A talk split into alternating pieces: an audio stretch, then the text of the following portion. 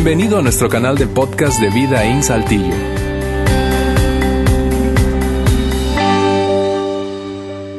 Bien, amigas, amigos, gracias por acompañarnos una vez más aquí en Vida In, especialmente si esta es tu primera vez con nosotros. Gracias por aceptar la invitación de quien te la haya extendido. Estás en casa, siéntete cómodo, esa es nuestra meta y finalmente eh, entregándote, habiéndote entregado un ambiente agradable y contenido útil, esa es, ese es nuestro deseo, que terminando esta reunión desees regresar. Estamos hoy en la tercera parte de una serie que comenzamos y que nos ha eh, está, nos está tomando todo el mes de febrero. Nos comenzamos hace tres domingos exactamente, eh, llamada Amor, citas y corazones rotos. Y eso me lleva rápidamente a decirte que si no has estado aquí o no has escuchado eh, los mensajes anteriores o alguno de los mensajes anteriores, quiero animarte, animarte a que vayas a, nuestros canales de podcast que tenemos en las dos principales plataformas que hoy se utilizan eh, para música eh, en América Latina y en general en el mundo, pero para música y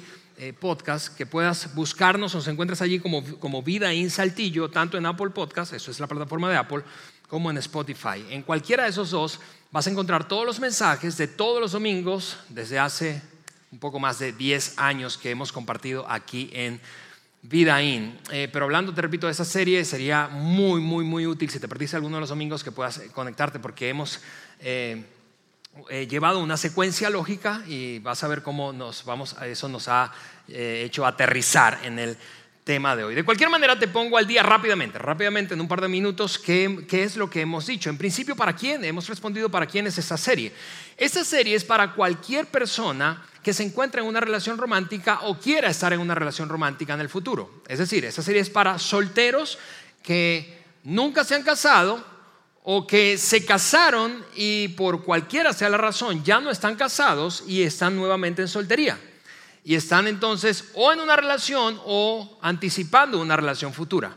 Pero esta serie también es para matrimonios, eh, quienes están en una relación romántica. De hecho, el primer domingo bromeábamos un poco con la idea de que a veces creemos que estar casados entonces es otra categoría, eso no es relación romántica. Pensamos, bueno, eh, relación romántica cuando yo estaba soltero. No, es una relación romántica o debería ser. Así que esta serie es para básicamente todos eh, en ese gran eh, abanico de eh, la vida relacional y particularmente nuestro approach acercamiento hacia el romance, a las relaciones románticas para solteros y casados y para quienes ya no están casados y eventualmente desearían o están considerando o están explorando otra vez ese mundo de las citas y las relaciones románticas. Y lo que nos ha llevado a, compartir con ustedes este, este tema básicamente es la cantidad de historias tristes, muy dolorosas, de fracasos, de frustraciones, de heridas, de asuntos irresueltos en esta área, en la arena de las relaciones románticas, que escuchamos una y otra vez, una y otra vez. No te puedes imaginar la cantidad de veces que escuchamos cómo a una persona pues se siente desolada, traicionada, sola, aislada, rota por causa de su experiencia en el romance o su experiencia romántica en una relación o actual o que ya no existe porque se rompió o se disolvió. Y esa cantidad de historias dolorosas y tristes que hemos escuchado una y otra vez nos ha impulsado entonces a responder esta pregunta, ¿qué hacemos o qué podemos hacer para ayudar a la gente a tener una mayor probabilidad de éxito, déjame decirlo de esa manera, cuando se trata de la vida romántica? Incluido el matrimonio. ¿Qué podemos hacer? ¿Qué herramientas podemos darles a las personas? Y claro que la serie no pretende, tú sabes, resolverlo todo y esto sea como la panacea, la cura contra el cáncer, no.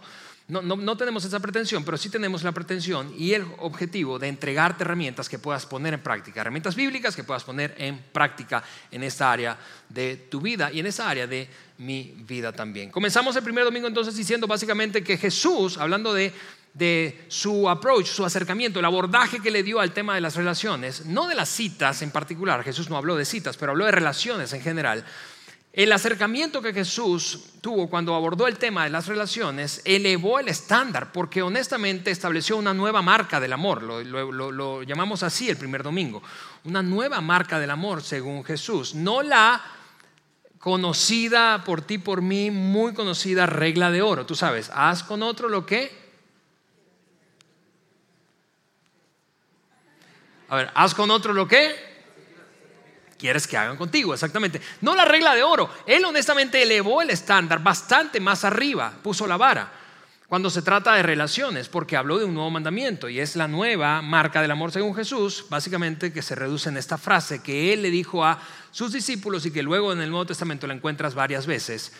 Ama a otros como yo te he amado a ti. Claro que en ese momento los discípulos, una noche antes del arresto, muerte, traición, eh, crucifixión eh, de Jesús, no les caía el 20, no sabían cómo, pero como, como tú nos has amado a nosotros. Pero luego, días después, semanas después, meses después, quedó demasiado claro, evidente, que el tipo de amor del que Jesús hablaba, el que Él estaba estableciendo, la manera que estaba estableciendo es sacrificial. Es decir, estoy dispuesto a dar todo, incluso mi vida por ti. Imagina ese tipo de amor. Y fuimos desafiados el primer domingo entonces a amar, a amar, a abordar nuestra vida relacional desde esa perspectiva, que es súper desafiante. Y claro que tú y yo ese domingo probablemente, si estuviste aquí, terminamos con la sensación, y yo lo anticipaba de, a ver, pero ahí tiene que haber letra chiquita, Alejandro, ¿qué significa eso en la práctica? Y por eso el domingo pasado Juan estuvo aquí compartiendo ¿Qué significa eso en la práctica? Porque luego de la muerte y resurrección de Cristo, el apóstol Pablo tomó su pluma y le escribió una pequeña carta una de dos, a una iglesia en una ciudad griega llamada Corinto. Y en el capítulo 13 de esa carta, un, capítulo famosísimo porque se lee mucho en bodas, si has estado en bodas seguramente has escuchado esas palabras o las has leído, incluso las has dedicado, si has estado en el juego del romance. Eh, Corintios 13. Y ahí entonces Pablo detalló qué significa amar a la manera de Jesús. Y Jesús, y perdón, Juan, imagínate comparando a Juan con Jesús, no Señor. Y Juan la semana pasada nos daba esa lista resumida que se ve así. La letra chiquita, esa de la que hablamos en primer domingo antes de ir, no se ve así. ¿Cómo es amar como Jesús? ¿A qué se parece amar como Jesús? Bueno, amar como Jesús es así. El amor es paciente. Si tú y yo amamos como Jesús, somos pacientes, amables, no somos envidiosos, no somos arrogantes, somos honrosos, no somos egoístas, no nos, no nos enojamos tan fácilmente. Nos llevamos un registro. El primer silencio fue para los hombres, este silencio es para las mujeres. Protegemos al otro, al ser amado, confiamos, esperamos lo mejor, perseveramos, independientemente de que la cosa se ponga difícil o complicada o dura, perseveramos, perseveramos, perseveramos. Es una receta probablemente para los nuevos matrimonios hoy. Y, cuando tú ves esa lista, quizás estás pensando, pero eso es inalcanzable, Alejandro, eso es una utopía, ¿verdad? nadie puede hacer eso. A ver, ¿quién de aquí ama cabalmente, como dice toda esa lista, sin fallarle a ninguna? Y yo estoy contigo, estoy totalmente de acuerdo. Pero ese es el punto, que Jesús elevó tanto el estándar que esto debe ser una meta a lo largo de toda nuestra vida, porque jamás podremos decir tú y yo, listo, llegué. ¿No es cierto? Es una meta, es una aspiración constante. ¿Cómo yo puedo amar de esta manera? En este caso, a mi cónyuge. No como, a ver, a ver si estás cumpliendo. Eso no es una lista para evaluar al otro.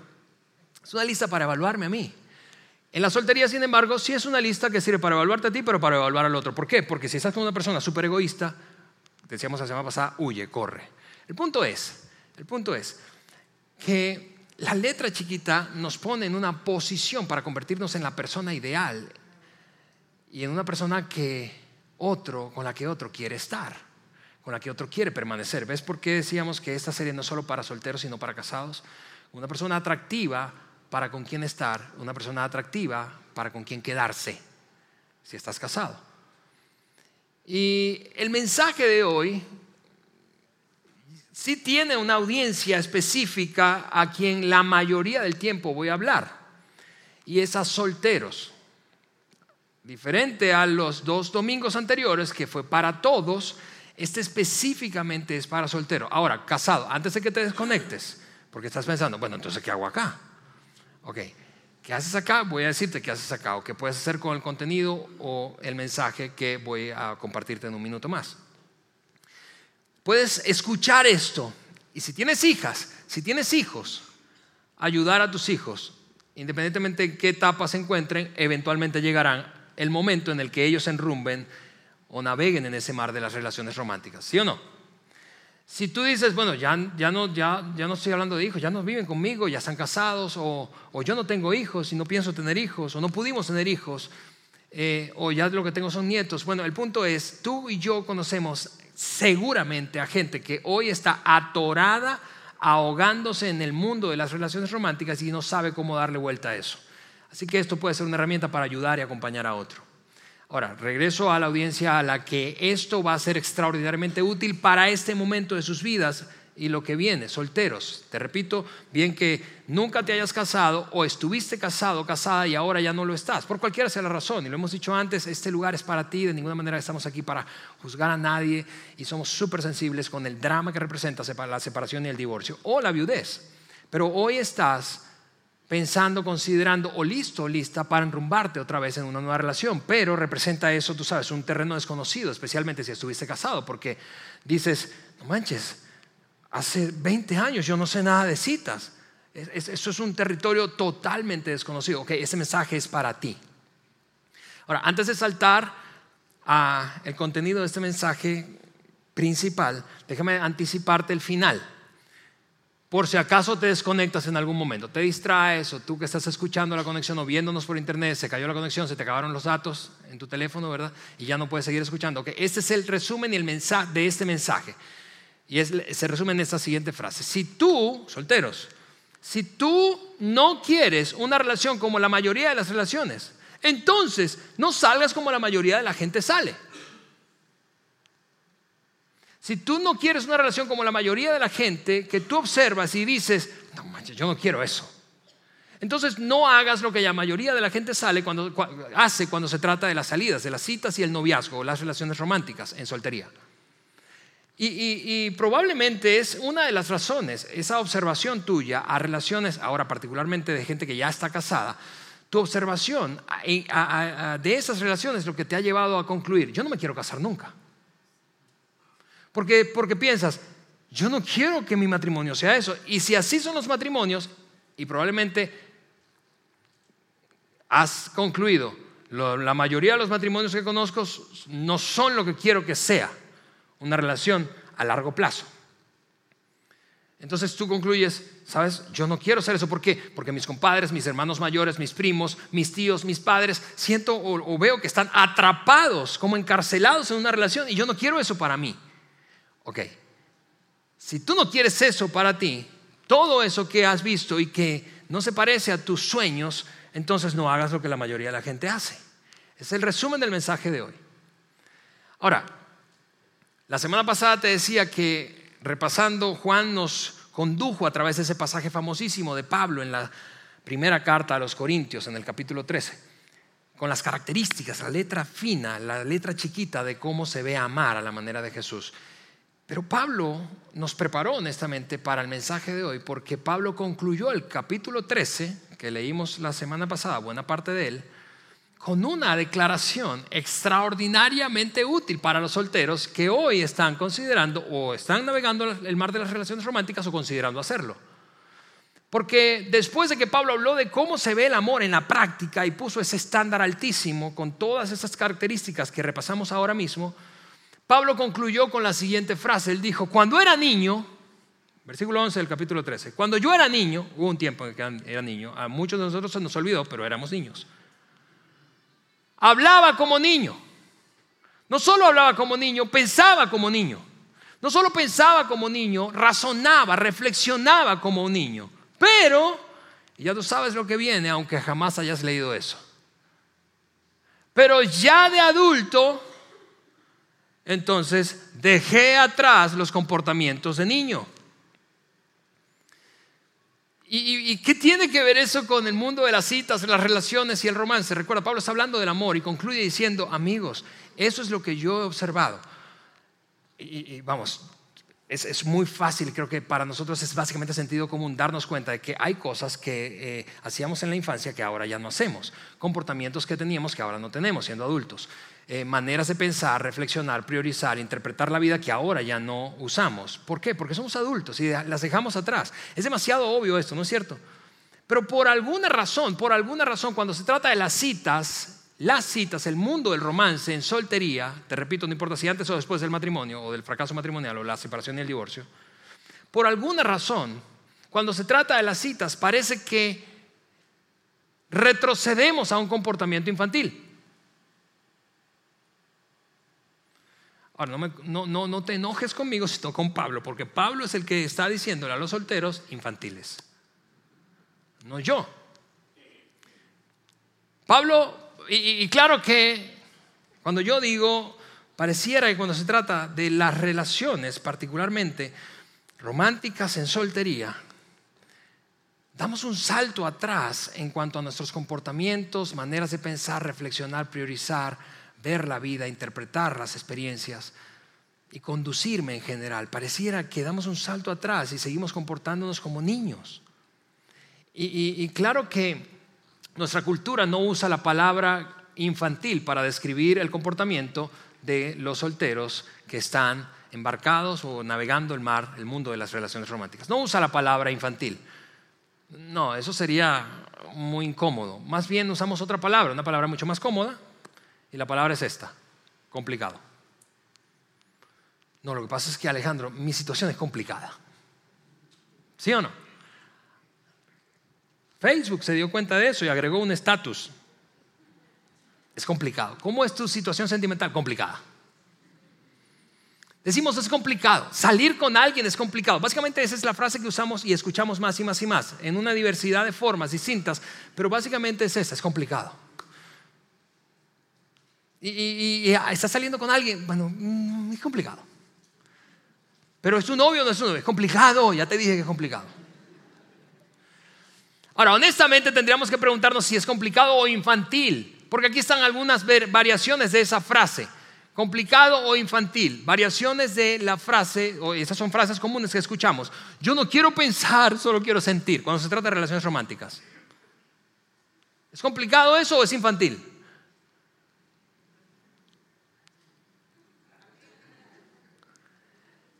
Yo no quiero pensar, yo quiero sentir. Está bien que eso lo diga un niño de 8, pero un adulto de 24, cuando le preguntas acerca de esa relación, que es evidente que no le conviene, que es tóxica, que es perjudicial, que es codependiente, entonces, ¿pero por qué haces eso? Yo, yo no quiero pensar.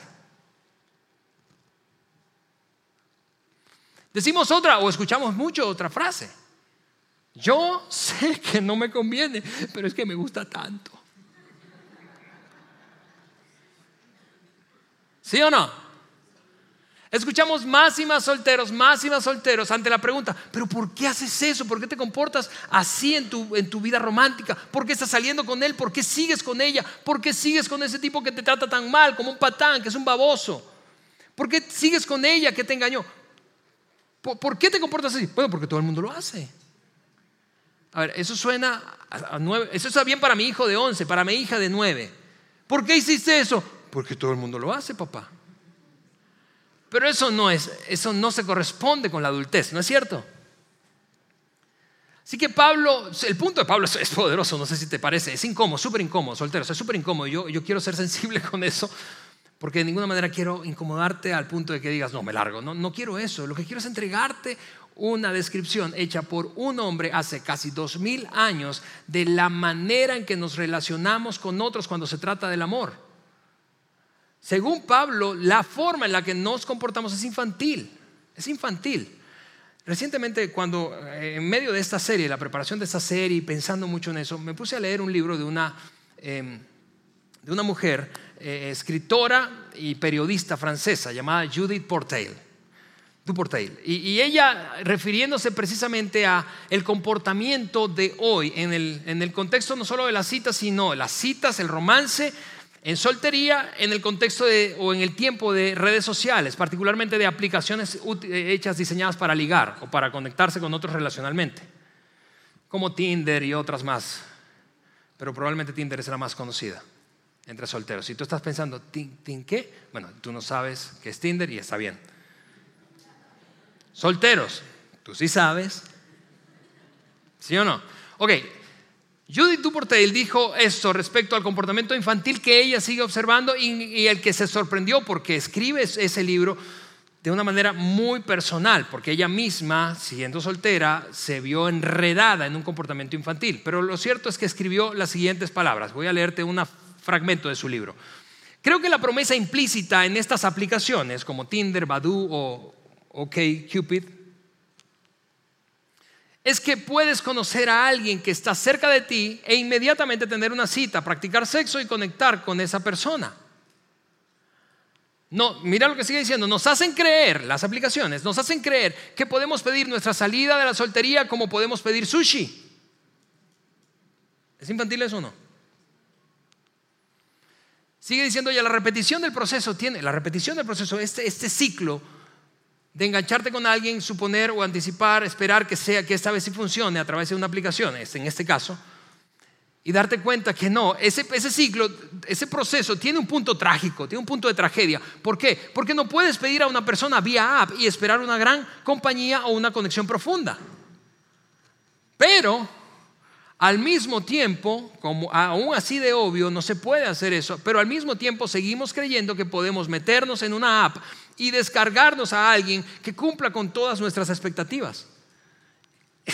Es, increíble, yo no sé si te parece como, como a mí, lo que esta mujer dice del comportamiento de la mayoría en época de redes sociales o de aplicaciones particularmente para ligar, para conectarse con otros románticamente, sexualmente es evidente el comportamiento infantil, pero lo seguimos haciendo. Lo cual me lleva a concluir, obvio, claro que es complicado. Claro que es complicado por la cantidad de comportamientos infantiles que tenemos en la adultez cuando se trata de la vida romántica. Déjame darte una lista de comportamientos infantiles. Los niños, los niños son impacientes. Pausa. Solteros voy a hacer una pregunta incómoda. Supongamos, te voy a pedir que te regreses a la última ruptura que tuviste. ¿Cuánto tiempo pasó desde que rompiste esa relación hasta que te enrumbaste en otra?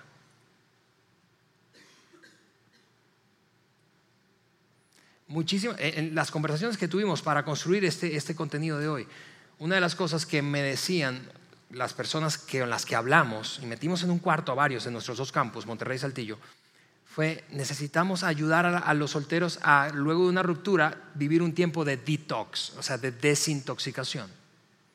Pero no podemos esperar.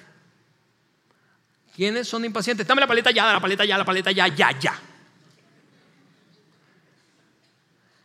Es un comportamiento infantil. Egoístas por naturaleza. si tú tienes hijos, especialmente si están por debajo de 12 años, son extraordinariamente egoístas.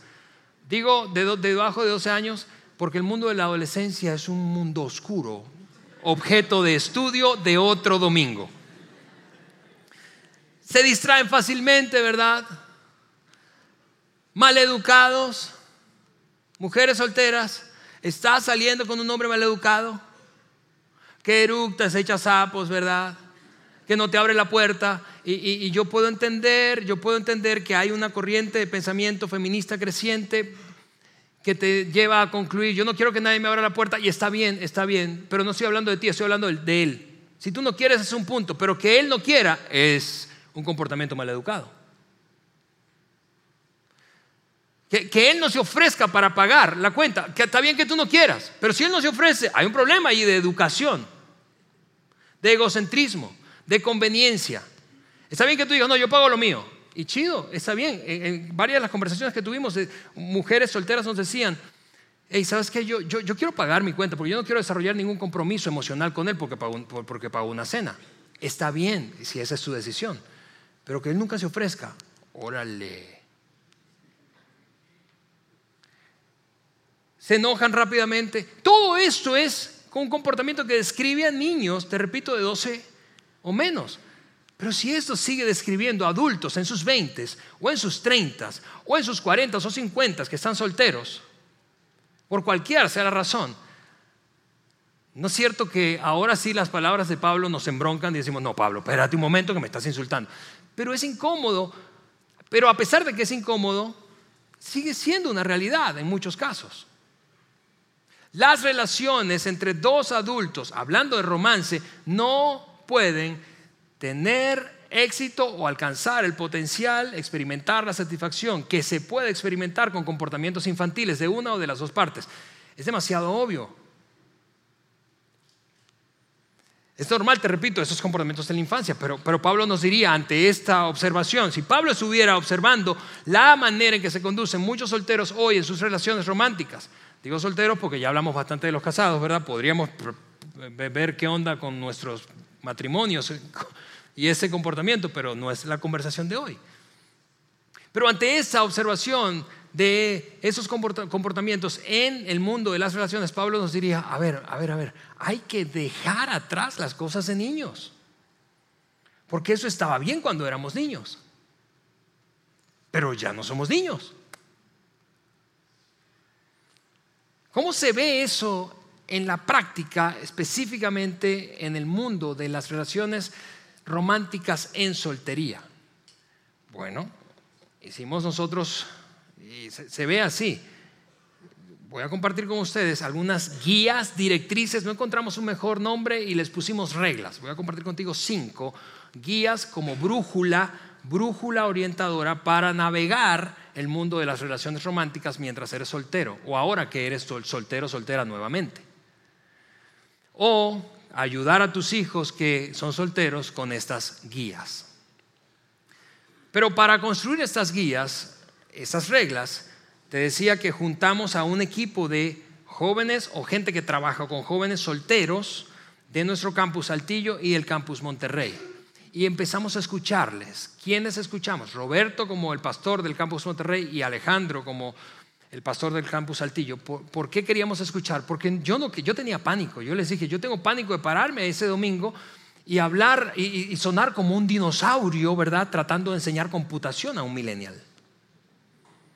O sea, yo tengo, hace 20 años ya yo no salgo, yo no ando navegando el mundo de las relaciones románticas como soltero. Yo tengo 16, en tres meses cumplo 16 años de casado y estuvimos de novios cuatro años. Así que Casi 20 años tengo desconectado del mundo de la soltería, particularmente de las relaciones románticas. Así que yo, por eso yo le decía a Roberto y a ese equipo, a ver, díganos cómo está la onda hoy, porque yo no, yo no quiero sonar ridículo, absurdo ese domingo. Y entonces nos empezamos a escuchar y escuchamos a gente extraordinaria, chavos, solteros y, un par de parejas casadas que dirigen el ambiente de universitarios en nuestros dos campos, que es un ambiente extraordinario. Ellos se llaman Alex eh, Fernández, Alejandro Fernández, alias El Potrillo, eh, y, Anita, su esposa. Y, hacen un trabajo increíble, increíble. Por cierto, si tú estás en esa etapa de vida y no estás conectado en nuestra iglesia, en el ambiente de universitarios, no te puedes perder eso. Ocurre los viernes aquí en nuestras instalaciones. El punto es que mientras les escuchábamos, sacamos estas cinco reglas. Eh, y, eso me lleva a decirte que estas reglas no tienen una metodología o fundamento científico, ni tampoco bíblico. ¿Y cuál es el fundamento, Alejandro? La observación, el análisis y el estudio de las relaciones hoy. La observación, el análisis y el estudio.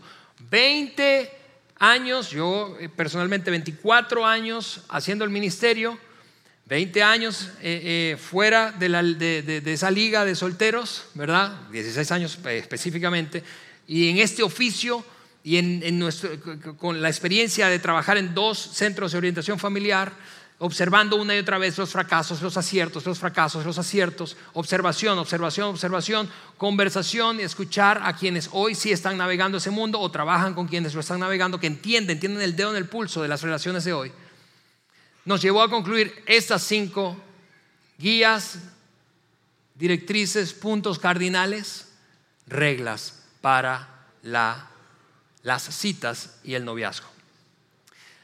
Hablando de observación y análisis e investigación, quiero, si estás soltero aquí o si eres papá de chavos en esa etapa de soltería, quiero recomendarte estos tres libros que me parece que son lectura obligada para ese mundo. Ese es el momento donde los solteros le sacaron foto a esto. Ese primer librito es un libro chiquito que es del doctor Neil Clark Warren, eh, que se llama Cómo hallar el amor de tu vida. Ese segundo libro es el doctor Henry Cloud, que se llama Cambios Necesarios. Es extraordinario, este libro es extraordinario. Y ese es el libro que te mencionaba hace un ratito de esta periodista francesa eh, llamado El algoritmo del amor, un viaje a las entrañas del Tinder. Eh, así que te recomiendo esa lectura. Si tienes hijas, hijas en etapa universitaria o acercándose a la universidad, esto es un gran regalo.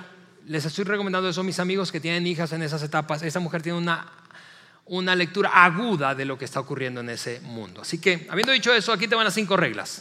Regla número uno. Regla número uno.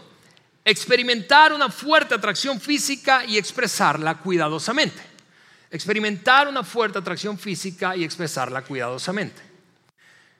Solteros que están aquí, si tú no experimentas una fuerte atracción, una fuerte atracción física y emocional, una fuerte atracción en las primeras de cambio, no avances. Y te voy a decir por qué. Porque las mariposas, esas que nos enseñaron a darle ese nombre, esa sensación de, angustia, de estrés, de emoción, de un no sé qué, de ansiedad. Tú sabes, ansiedad es ese miedo a un no sé qué, de, de que te sudan las manos eh, cuando te estás acercando en las primeras de cambio, él o ella. ¿Verdad? O ella, él se acerca a ti, en fin, esa sensación, si no ocurre en las primeras de cambio, no va a ocurrir en el futuro. Es un prerequisito para una relación duradera a largo plazo. Déjame decirlo de esta manera. Imagina que avanzas sin sentir eso en la panza, sin experimentar esa fuerte atracción, esa química, ese no sé qué que te, que te hace querer estar, que sacrificas todo para estar que haces locuras, que la gente se burla de ti, que te vuelves cursi, algo que jamás soñaste ser. Esa, esa, esa sensación inicial, si no existe, imagina esto, la relación avanza, prospera, eventualmente se casan y empiezas a, a, a, ver o a interactuar en algunos momentos con personas del sexo opuesto que te resulten muy atractivas.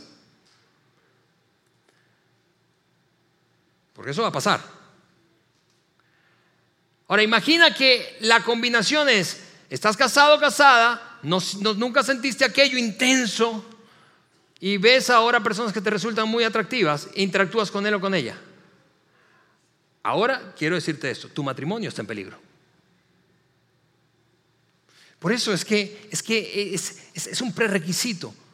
Y cuando compartimos eso con solteros, Eliana y yo, yo, yo, yo, les, yo les digo, a mí me encanta mi esposa, me encanta, me encanta físicamente, me encanta lo que ella produce en mí. Y no es que yo nunca haya visto mujeres atractivas que me resultaran atractivas, pero a mí me encanta mi esposa. Ah, ¿eso es una fórmula para que nunca ocurra un acto de infidelidad? No. Pero vamos, siendo honesto, disminuye la posibilidad.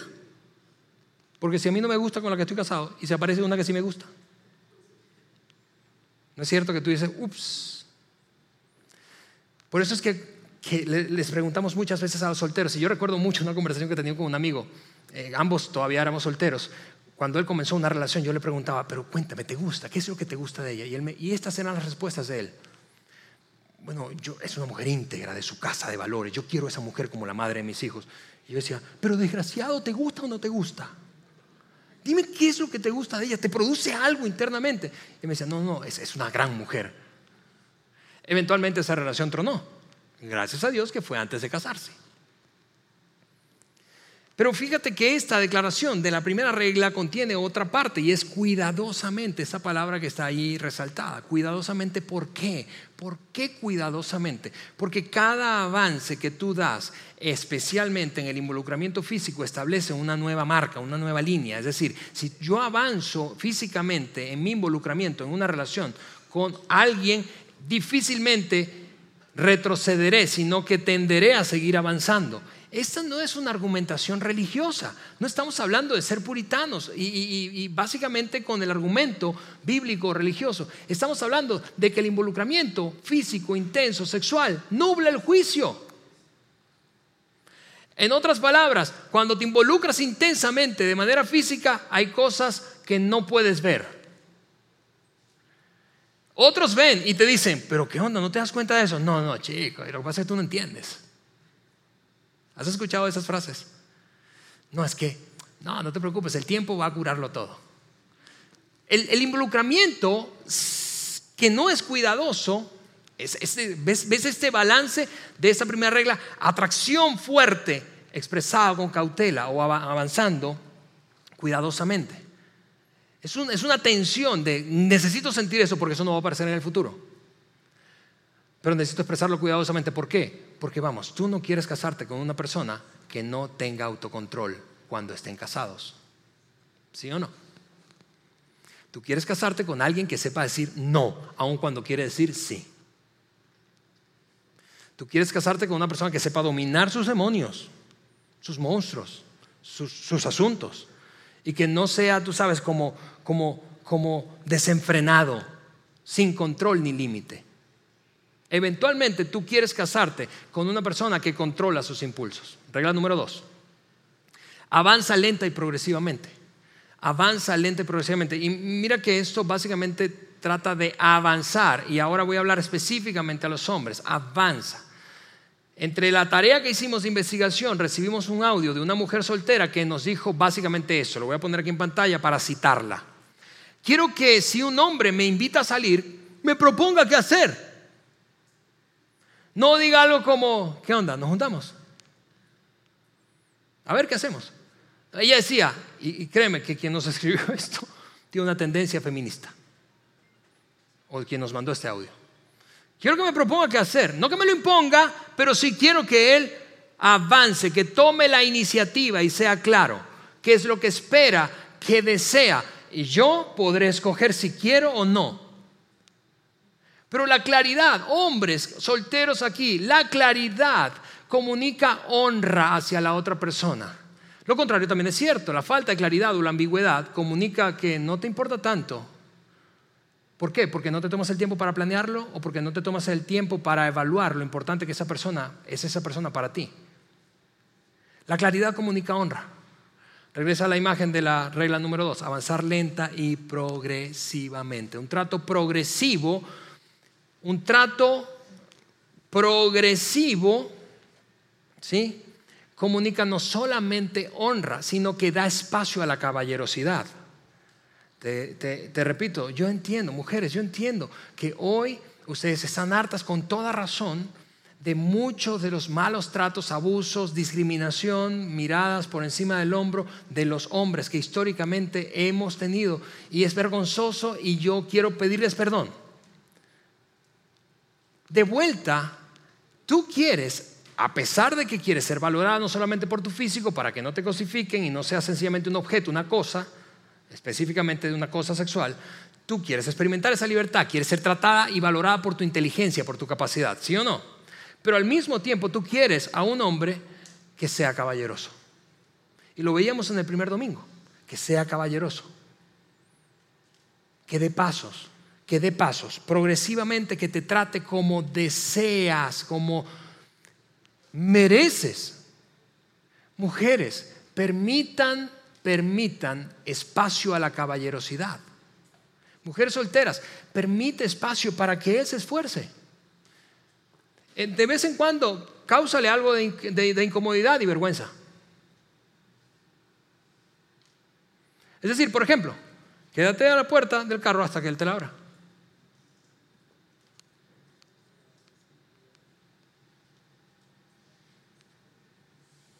Es, es, es, espacio a la caballerosidad. consejo para papás, papás de hijas, de, niñas, específicamente papás de niñas. Llena el tanque de amor y de caballerosidad de tu hija. No te permitas que pase un San Valentín sin que le des al menos una, una rosa, una, una nota. No hagas eso. ¿Por qué? Porque si tú alimentas ese estándar elevado en tu hija, ningún patán baboso la va a engatusar tratándola como si fuera poca cosa. Porque el estándar que ella ha observado en el trato de un hombre, en este caso tú, hacia una mujer, no solamente ella, sino tu esposa, es elevado. Y va a decir, eso no se parece para nada, inconscientemente, para nada es lo que quiero, para nada se parece a un hombre. Regla número tres, desarrollar un carácter puro. Es necesario. ¿Y qué es el carácter? No estamos hablando aquí de ceño fruncido, tú sabes, de grito y zapateo. Wow, qué carácter, porque llegó la maestra y gritó. No, no, hablamos de características internas que nos definen. Características como la responsabilidad, el respeto por la verdad, como la honestidad, la compasión. Características con las que no nacemos. Características como la generosidad. Características como la caballerosidad, la integridad, la coherencia entre lo que pienso, digo y hago. Desarrollo, y eso me lleva al primer mensaje de esta serie si desarrollamos un carácter puro, entonces seremos atractivos para otros. Y me lleva al mensaje 2. Si estás saliendo con alguien que no tiene un carácter puro, y específicamente estoy hablando de grandes grietas en el carácter, Huye, como decía Juan la semana pasada, de esa persona. Huye. ¿A qué te refieres con grandes grietas, Alejandro? Ok, qué bueno que preguntas, porque voy a poner una lista aquí breve de ideas de grandes, grandes grietas. Aquí está. Mal manejo del enojo. El matrimonio, solteros que están aquí, que nunca se han casado, el matrimonio funciona como una lupa de aumento y los casados no me van a dejar mentir. En otras palabras, una lupa de aumento que amplifica todo lo que ves ahora. Si él se enoja y tiene arrebatos violentos, verbales, emocionales o físicos en el noviazgo, uh, no creas que él va a ser transformado por el Espíritu Santo en el matrimonio el vato va a ser más violento. Porque si ahora, que tiene mucho que perder, no es capaz de controlar sus impulsos y arrebatos de ira, imagina cuando esté casado. Otra grieta grande, relación tóxica con los padres, es una cosa para prestar atención. Tóxica, tú sabes, enfermiza, codependiente. Otra grieta, tendencias egoístas crónicas, egoísmo crónico. Y, mira, te lo dice un hijo único. ¿Sabes quiénes somos egoístas por naturaleza? Los hijos únicos. Porque nosotros no tuvimos con quién compartir, no había necesidad de compartir con nadie. Eliana me desafió en, nuestro noviazgo a, a, prestar atención a mi egoísmo. Desde cosas muy, parecían muy pequeñas o insignificantes, como no permitir que ella probara la comida que yo tenía yo sé que parece una nimiedad, pero el, punto es esto. te repito, el matrimonio es una lupa de aumento. Pobre manejo de las tensiones, adicciones o compulsiones, adicciones a sustancias o actividades que son perjudiciales, pornografía, sustancias, alcohol, drogas. Ay, pero solo es, solo es mota. Hoy solo es mota. Hoy solo es mota. Inseguridades agudas, ideas, son algunas ideas de grandes grietas del carácter de las que tenemos que, de las que tienes que huir mientras estás soltero. Y, mira, hablando del carácter, que es un asunto tan interno, que claro se revela en comportamientos, pero hablando del carácter, en el tiempo que nos tocó vivir de redes sociales donde todo es apariencia, es difícil ver el carácter de una persona, ¿sí o no? Porque muestran exactamente lo mejor, lo ideal, lo perfecto. Grietas, presta atención a, las grietas del carácter. Por eso es que nosotros tuvimos que posponer un poquito la boda porque Eliana tenía que trabajar en sus asuntos del carácter. No, no es cierto. No es cierto. Estoy vacilando. Regla número cuatro. Contar con el apoyo y la aprobación de otros. Cuenta con el apoyo. Y, no estamos hablando de complacencia. Eh, eh, es, más bien sabiduría. Mira, veo demasiado este error común. un soltero tiene un círculo de amigos, lógicamente se, embarca en una relación romántica y se aísla, se desapareció. Y ya no, no quiere pasar tiempo con ninguno de sus amigos o amigas y es absorbido por aquella relación. Es un error.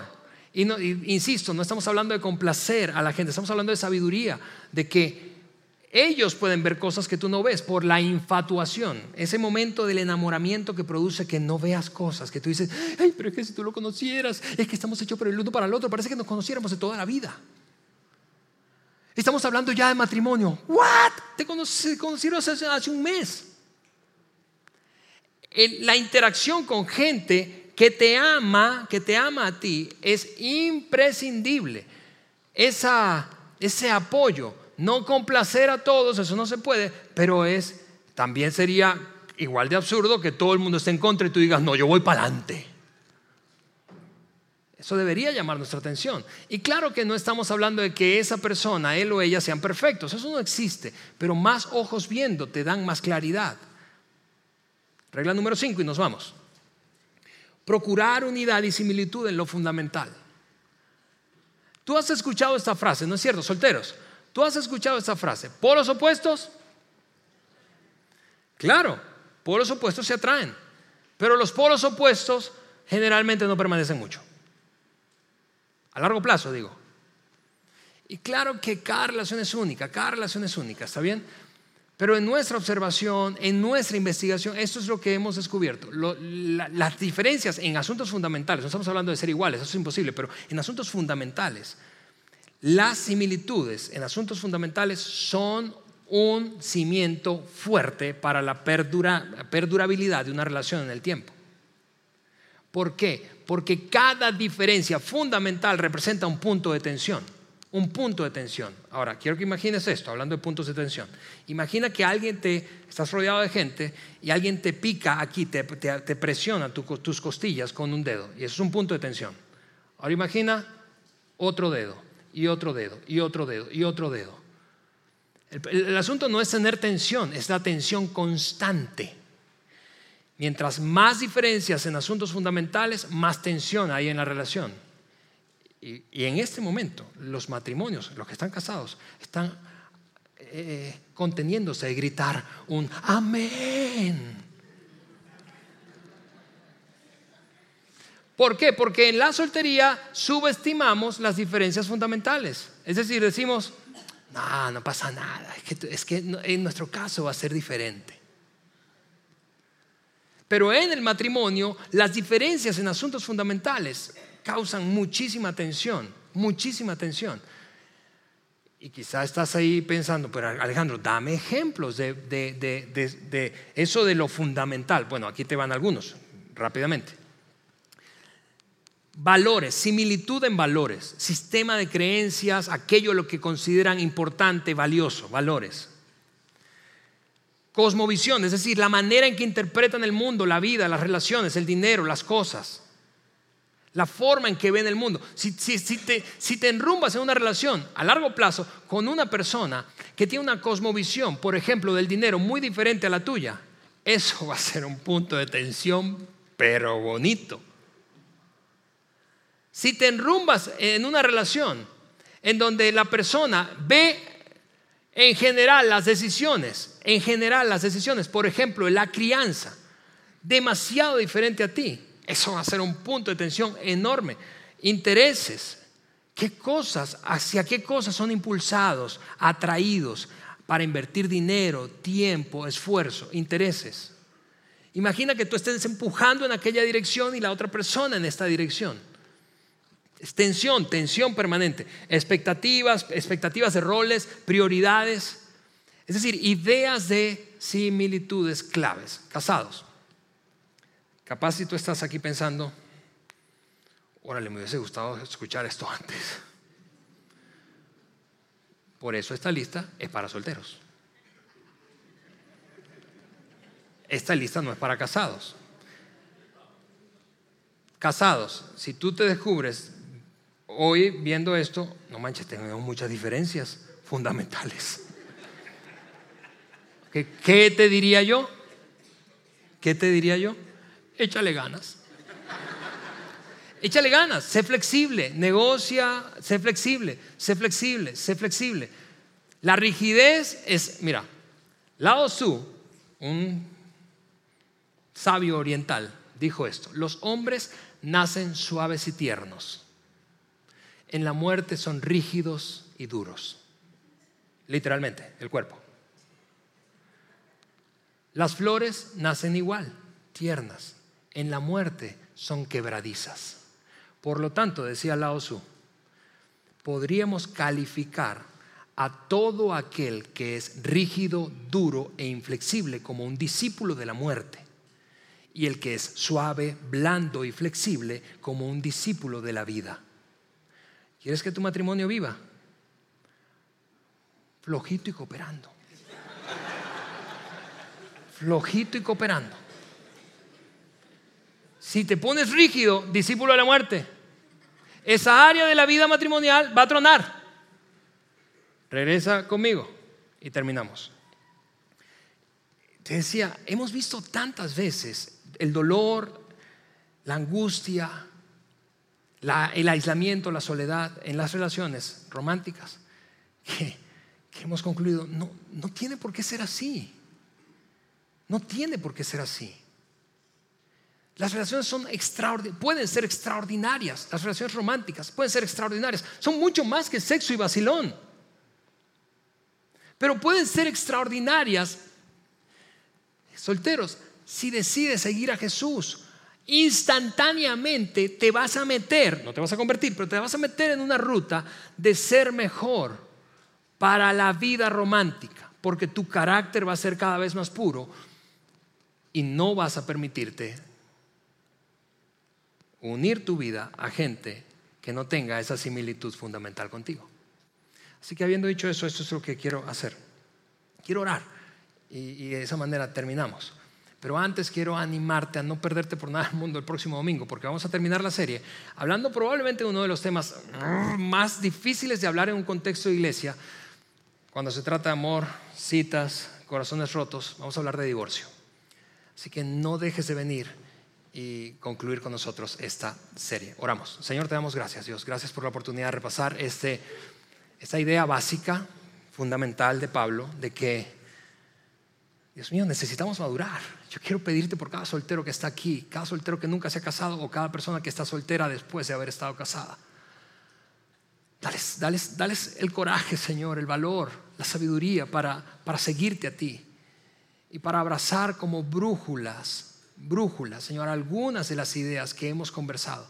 Porque nuestro anhelo, Señor, mi anhelo, mi oración es que tengan éxito en la vida romántica para que eventualmente disfruten de la extraordinaria experiencia de un matrimonio vibrante. Oro en el nombre de Jesús y te doy gracias otra vez. Amén. Amigos, nos vemos el próximo domingo. Gracias por haber escuchado este podcast de Vida en Saltillo. Si deseas escuchar estos mensajes en vivo, te invitamos a que nos acompañes todos los domingos a nuestro auditorio. Para más información sobre nuestra ubicación y horarios, entra a vidainslt.org o síguenos en nuestras redes sociales como Facebook, Twitter e Instagram. Nos vemos la próxima semana.